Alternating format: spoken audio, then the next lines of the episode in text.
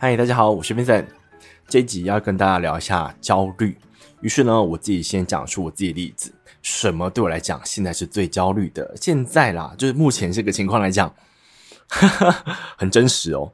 就是近几个月，从五月之后，我发现我的 Podcast 以及 YouTube 的广告，其实就合作了。来洽谈的以及洽谈成功的案件数量明显减少。如果你有在听我的频道的话，你可能会发现这件事情。那这件事情是我刻意维持的吗？当然不是啊，就是当然为了赚钱，还是得得还是得接合作嘛。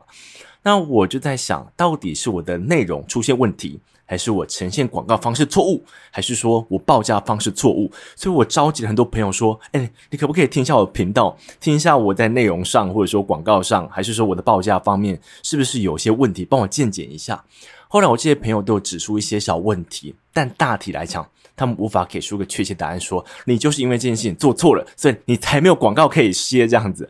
所以。他们这个判断其实让我更加的担心跟焦虑。那当我今天对一件事情感觉到特别焦虑时，我是无法工作的人，就是我可能看一下书，或者说做一下动画，我就会想到这件事情，然后我的心神就飞走了。所以现在我想出一个办法，就是说，当我今天感觉到焦虑时，就是出门走一趟，可能买个菜也好，或者说买个午餐，或者说找个朋友吃个饭，什么都行。反正只要出门再回来之后，这份焦虑感就会比较减轻，那就可以继续工作了。所以呢，今天想要透过书籍的介绍，可能帮你解决，或者说帮我解决一下。当我们今天感觉到焦虑时，可以怎么办呢？今天要分享这本书，它的书名叫做《松绑你的焦虑习惯》。那我讲一下哦，这本书的作者他的前作是在讲我们该如何去戒除可能玩手机或者说生活当中坏习惯。所以假设你今天打算买这本书，我先讲这本书有很多的篇幅都是在讲怎么戒除坏习惯，而焦虑这个情况，我认为只占了三分之一。这你在买这本书的时候，你可能可以事先考虑一下。然后这本书我觉得我喜欢它的点是在于说，他指出两个问题。他说为什么焦虑这个问题在现代？对这么多人来讲是一个很困扰的疾病呢，我们可以把它叫做疾病的。首先，他认为我们太相信意志力，因为好像很多书籍，甚至我也讲过，意志力好像是一个可以用来培养习惯，或者说来去控制你不要去做一件事情的一个根本动力。可是这本书的作者认为说，意志力这个东西。到现在科学上，一半认为它是存在的，一半认为根本没有意志力。所以他的观点认为说，不要太相信意志力。第二件事情，他说今天很难去改善焦虑问题，是很多人没有意识到说，其实焦虑它是一个习惯，而不是一个行为，就不是一个元素，而是一个连续性的。你可能想到某件事，或者说感受到某个情绪时。你就会感觉到焦虑，它是一个习惯。所以呢，我们就先来破解一下，到底我们为什么会感觉到焦虑。首先，必须认识你的大脑，来摸一下你的大脑，一起摸。这个大脑当中，它承载着几亿年人类从可能比较早期的阶段，然后慢慢变成现在的智人。那在这个演化的过程当中，我们大脑里有那种为了生存可以不顾一切的那个本能。那另外一方面，有着为了理性，为了符合这个社会条款，为了让大家可以接受你，所以出现了理性脑。我们今天要讲理性脑的部分，理性脑部分，我们特别提出前额叶皮质区。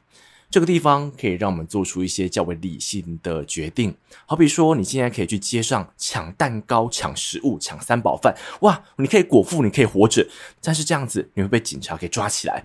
所以呢，你今天可以采取我去公司当中慢慢的工作赚到钱，然后去买饭吃。你要做到这件事情，其实就是前额叶皮质区帮你做出这个决定的。那这个区域还可以做到几件事情，跟大家讲一下。第一个是它可以收集资讯。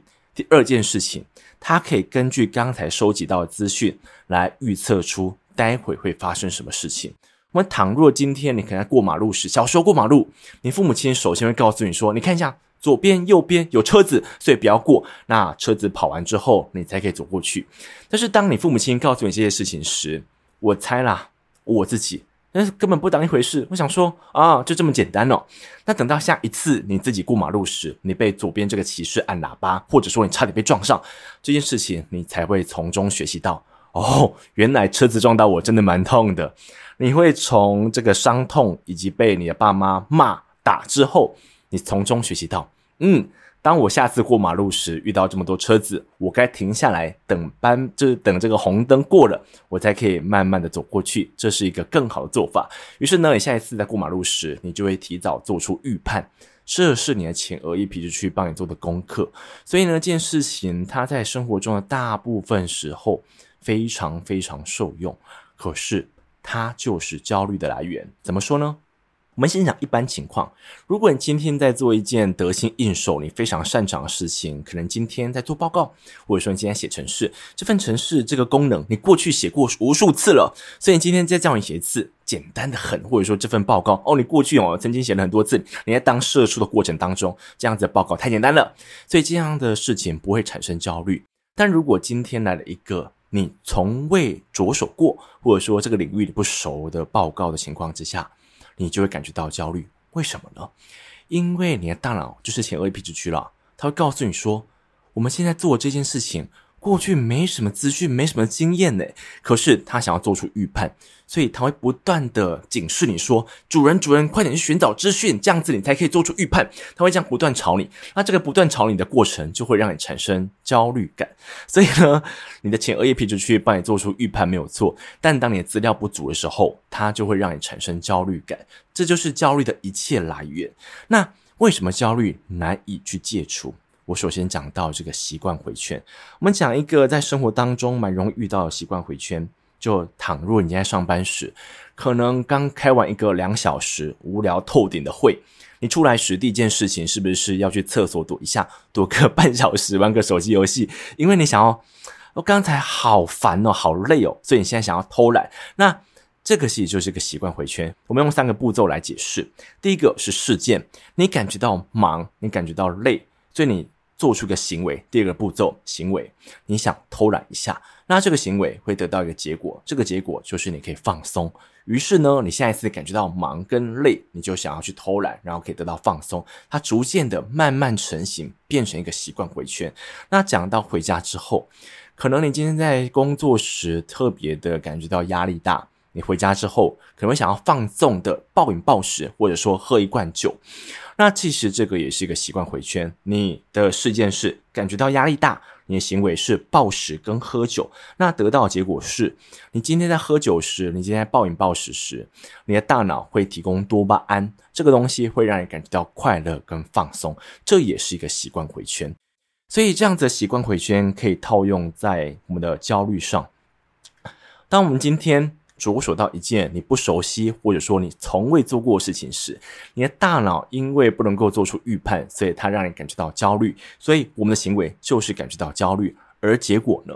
这个结果我们可以说有时候它是成立的，它是有帮助的，但有些时候或者说大部分时候它是没有帮助的。可是你知道吗？这就跟赌博一样，你看那些玩饺子老虎机的，或者说玩扑克的人，他们不可能每一局都会赢钱。但就是因为他赌十次会赢到那一次，这一次带来的刺激感就足够他上瘾了。这是为什么呢？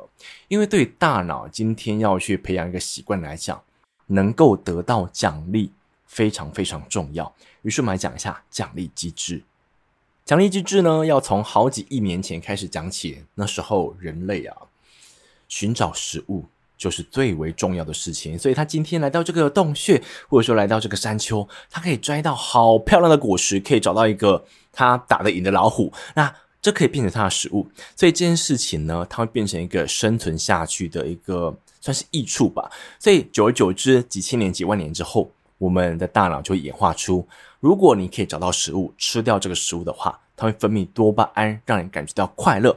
后来这样子可以找到食物的人类，他就会经过物竞天择的情况之下，慢慢变成了全部人类都拥有。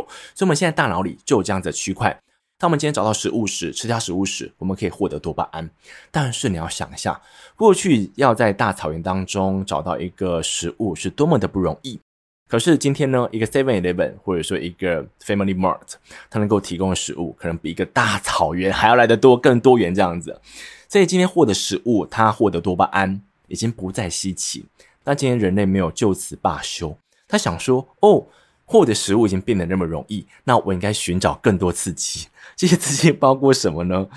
包括了今天可能要去喝酒、抽烟。因为做这些事情时，你的大脑会分泌多巴胺，或者说你今天可能会去犯罪，因为有些人犯罪是为了寻求刺激，那这份刺激可以带来多巴胺，或者说今天会有人去赌博签六合彩，因为这件事情它很刺激，所以可以带来多巴胺。那你有发现了吗？在过去来讲，获得食物，然后获得多巴胺。那现在是抽烟喝酒获得多巴胺，或者说犯罪获得多巴胺。其实重点不在于你今天做了什么事情，重点在于说你要获得奖励，就是那份多巴胺跟快乐。所以呢，回推到刚才这个习惯回圈当中，当我们今天感觉到焦虑。十次当中被你猜到一次，这一次可以带多巴胺。可是它久而久之，从你从小到大到现在三四十岁了，你可能还是把焦虑这个回圈给固定着，就是因为它在少部分时候可以提供你这个刺激跟快乐跟多巴胺，所以它变成一个习惯回圈。所以我们今天要做的啊，就是要试图把这个焦虑动作换掉，但是一样可以获得最后的这样子多巴胺跟快乐。那书中怎么建议呢？我必须讲这样子的建议，你可能要花点时间下去培养，因为你可以这样想：我们花了几十年在培养 焦虑这个习惯，算是培养嘛？就是无意间当中，我们去培养这个习惯，我们花了这么多时间去培养，但是你今天不肯求他说，我必须在两周、三周之内就看到结果，不太可能，因为这个时间比例不正确。所以，我们今天要去改善焦虑问题时，你必须有点恒心。那这个做法就是，我们必须去觉察身体的变化。怎么做呢？来，我相信大家生活当中会感觉到焦虑的时刻应该是不少。所以下一次你感觉到焦虑时，你去觉察一下你身体有哪些变化。书中讲到，有些人可能会感觉到灼烧感，会觉得说。哦，这份焦虑让他身体有一种就是火烧心头的感觉，或者说有些人的呼吸会变得短促，或者说有些就像我一样，可能无法做任何事情，他大脑当中是无法分心的，他大脑当中就是在想焦虑的这件事情。你感受一下，到底这一份焦虑，它是来自右边、左边，来自于左脚、右脚，来自于你大脑，还是胸口，还是胃呢？看一下你身体当中的变化。那当我们今天去觉察身体的变化时，会发生什么事？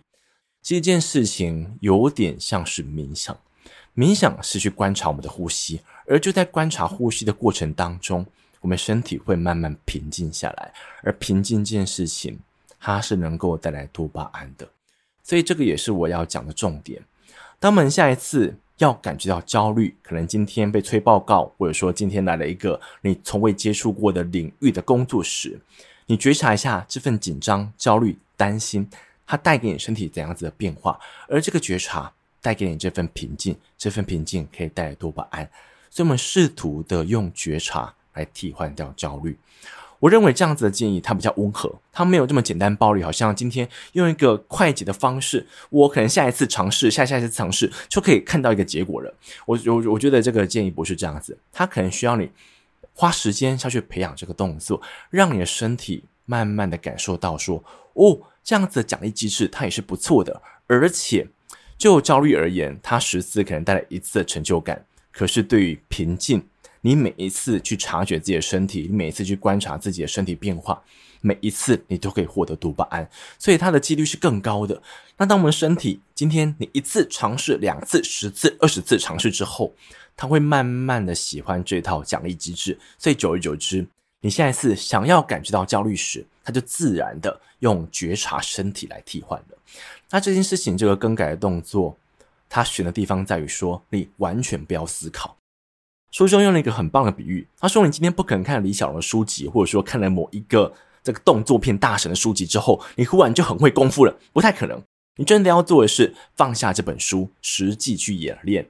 其实。”关于觉察，关于如何替换掉焦虑这个动作，也是要靠身体去锻炼。如果你今天只是想象，你今天听我讲完之后，你就在想说：“哦，我下一次哈感觉到焦虑时候，我就是要去觉察身体。”你光用思考都没有用，而是你下一次感觉到这个感觉时，你真的去觉察，让你的身体代替你去学习，这样子才是最快的。其实我老实讲啊，我在读这本书的起初，我认为这个方式应该不太好用吧，因为看起来非常的无聊。但我后来想到一件事情呢，有些人说到底怎么瘦身？其实最简单的就是控制饮食以及多运动，就这么简单。那不是可能今天要去打什么减脂针啊，或者说透过很多化学方式、很多看起来很玄的方式，它不一定实用。最简单的就是你控制饮食跟运动。所以我觉得，对于焦虑来讲，或许是这么简单。你可能只是感觉到焦虑时，去觉察身体，就一个这么简单的步骤，它或许就能够根除，或者说减少这个影响幅度，而并不是透过一些看起来高大上、厉害的这样子很炫技的手法去更改。那这是书上所提到的。那我想要分享一个我个人的，但是它可以适用的范围比较窄一点，我自己认为啦。因为呢，这是我在遇到两性关系问题的时候，我自己。从朋友口中以及我自己的经验当中所得到的，所以它只适用于我认为人际关系或者说是在这个伴侣关系当中可以受用。就是我是一个会患得患失的人，可能过去在讲依附关系的时候，或者说在讲一些两性的书籍的时候，我曾经讲过。那这样子的患得患失会变成什么样子？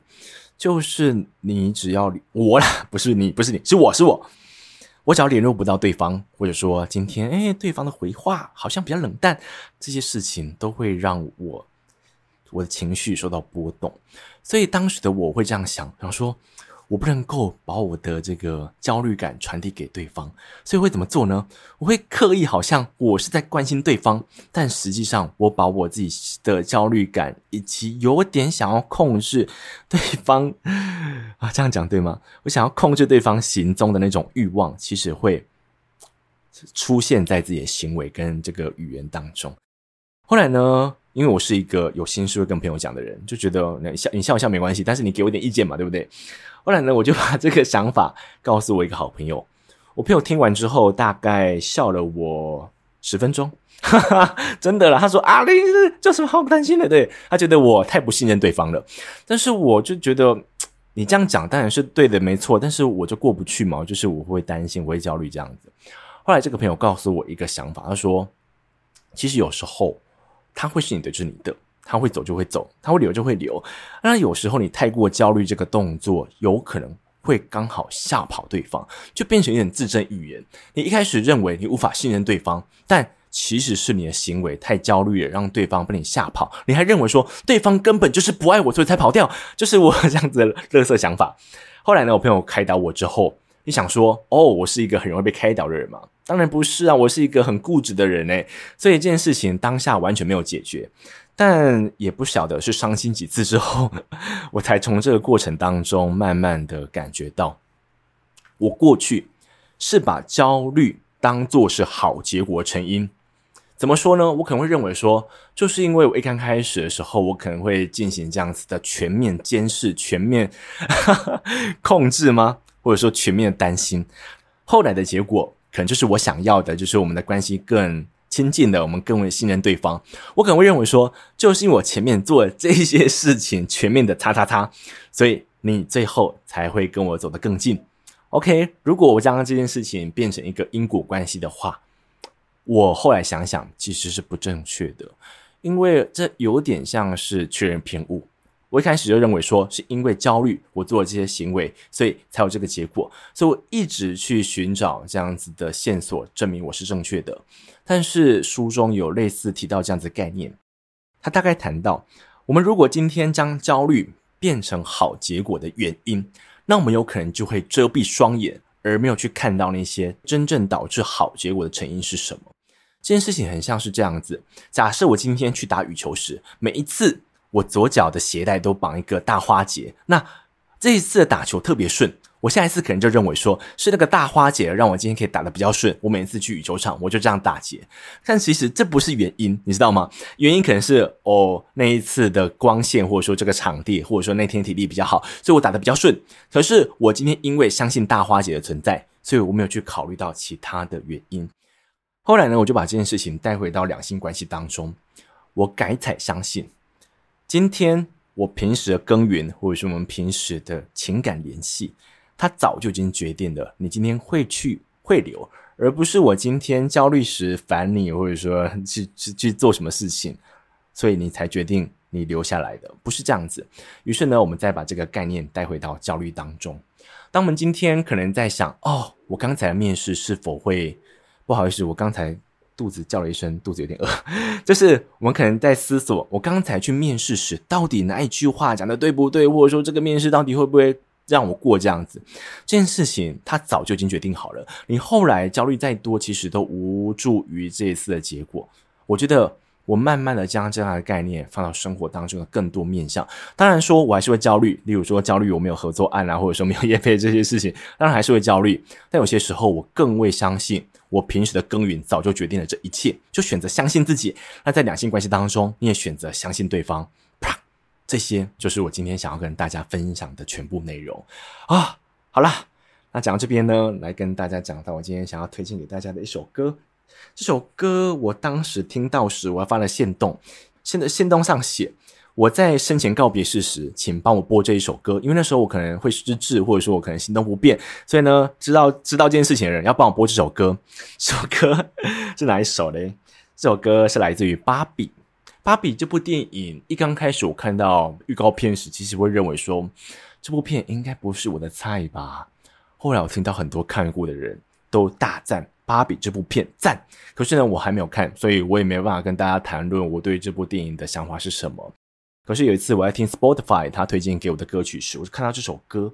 一刚开始，我这样老实讲，我原本对 Billie Eilish 的歌没有什么兴趣，因为他的歌都有一个调调，你知道吗？我就不太喜欢。所以我看到歌手是他时，我甚至是不想点的。后来呢，我骑机车，所以它自动播放播播到那个旋律，那个歌词让我吓了一跳。这首歌就是 Billie Eilish 的 What Was I Made For？我们为什么存在？我讲几段歌词。他说：“我曾经活成理想中的样子，但是转眼之间又发现这一切都是假的。”而且他补上一句：“Just something you paid for。”就是这就是我买来的。那这件事情我想到什么呢？我先讲到 Billie Eilish，他是一个世界级的艺人的，所以他可能在写这段歌词时，他想到。哇！我现在拥有了小时候想拥有的一切。我是个歌手，我是个国际级巨星，我住在好房子，拥有好车子。可是他回头一看，发现这都是假的，因为这一切都是他花钱买来的。而他真正想达成的东西是什么呢？回到我们这些平民百姓身上。OK，我们可能今天没办法走到一个国际级的巨星的这个程度，可是呢，我们可能慢慢的工作存到钱，可能买到自己喜欢的 Gogoro，或者说可能大一点的房子跟车子。当你今天看着身边你拥有这些小时候想拥有的一切时，回但是又回过头看一下，哇，这些房子、车子，或者说你的手表，这些都是你买来的。可是你有没有想过，你的内心、你的灵魂当中呐喊是什么？他到底想要得到什么东西呢？这件事情我必须讲。过去曾经看到一本书，就是那个巴菲特儿子写的那本书，我忘记书名了，对不起。OK，那本书当中有讲到，他去试过很多行业，可是后来呢，他在接触音乐时，他的灵魂就告诉他说，这件事情他做起来特别有感觉。所以再回到我们身上，我自己认为天职这件事情，我老实讲哦，我认为不存在。它的存在是因为。你今天做这件事情时，感觉到特别擅长，而且你不排斥它，做着做着，你有成就感，做得越来越顺，到最后别人会说那是你的天职，那我也觉得无所谓。重点在于说，你今天可能在生活当中接触到一件事情，你做起来觉得好开心哦，你你你你你好像今天可能透过绘画、透过唱歌，或者说透过不同方式来表达自己时，你认为那就是你灵魂所想要的。我觉得我们人生当中或许都可以找到这一两件事情，而。我们有办法去抓住这一两件事情吗？或许他就能够解释 What was I mad for？诶，所以将这首歌分享给各位，我自己非常非常喜欢，所以大家帮我记得哦。如果我在生前告别式时，我手指已经没有力气去播放了，记得帮我点一下这首歌。好，再回到今天分享当中，我认为今天这本书松绑你的焦虑习惯适合怎么样的人呢？第一个，你是一个极度的 焦虑患者。我身边真的还有这样子的焦虑患者，因为我自己会焦虑没错，但我觉得焦虑的情况不算是严重。那我身边那些对于焦虑感特别哈 哈严重的人，我看到的啦，要么就是针对感情，要么就是针对他的工作。那我讲工作好了，我曾经遇过一个主管。他只要被指派到一个他不喜欢的工作，或者说一个很赶的工作，他必须加班时，他可能就会推着他的椅子，大概推三四百公尺啊，噗，推到我的旁边去，然后呢，在那边跟我讲哦，他觉得很烦啊，他焦虑是什么？他为什么要做这些垃圾工作？叭叭叭，讲一大堆。啊，其实我一边同情，一边觉得说，哇，焦虑感在你身上其实是一个很严重的症症状诶。所以呢，假设你今天是一个这样子的焦虑患者的话，这本书非常适合你。它会一步一步的告诉你什么是焦虑，然后什么是习惯，然后如何透过破解习惯的方式来去改善焦虑这个问题。第二个，今天可能焦虑并不是你的重点，重点在于说你可能会有坏习惯。你可能喜欢暴饮暴食，或者说你可能心情不好就要大骂，或者说你很喜欢跟别人吵架。其实这都可以透过焦虑回圈的方式去慢慢破解。因为生活当中，我们可能大部分时候，可能我们都听过怒怒症嘛。今天被按喇叭时，我就老子就不爽，我就想要骂下你，或者说我今天卷下窗户就想跟你开开开打了，不要骂脏话，就要开打了，对不对？那这些事情有可能都是一个习惯。你可能就是不喜欢被人家这样子忽然吓了一跳，或者说今天不喜欢被人家瞪一眼，这些都会透过去观察自己的习惯回圈，然后慢慢更改这一些可能会让你在社会当中被 被法律所束缚，或者说你今天可能被警察被被带回去的一些情况，我们都可以透过这本书来改善一些生活当中的坏习惯。那关于今天的分享，我就讲到这边，谢谢你们。